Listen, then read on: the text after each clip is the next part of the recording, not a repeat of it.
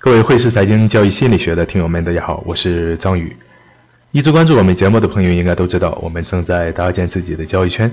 这个圈子呢，都是在做交易的朋友，有些已经达到稳定盈利，有些呢，这是刚刚入市的新手。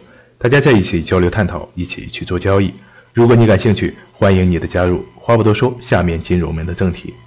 那提到日内交易、短线交易，有人就会想到频繁两个字。但日内或者是短线，真的就是频繁交易的代名词吗？我想不尽然。可能在多数交易者的认知中，日内短线就是做波段，就是来回的在一个区间内逢高做空，逢低做多。所以这种交易就一定很频繁吗？有些刚刚接触市场的朋友，确实日内短线是比较适合自己的，但是这并不是你频繁做单的理由。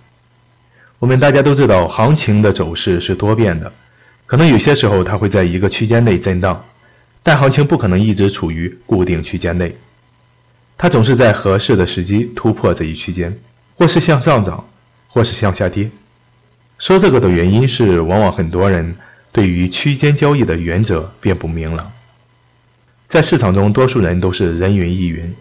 做区间交易的人中有高手吗？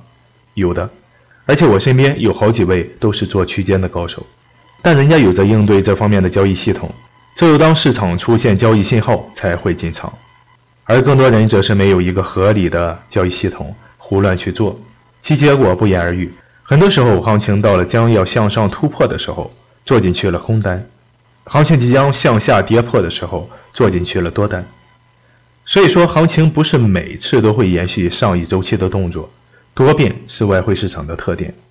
而我们需要做的就是只抓属于我们系统中的单子，而不是听到别人依靠哪种交易手法赚了钱就去学习。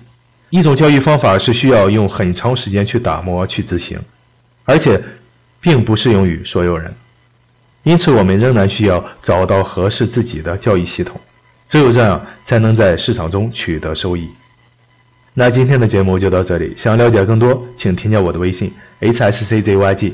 也就是汇市财经宇哥的首拼字母，感谢大家的收听，下期节目再见。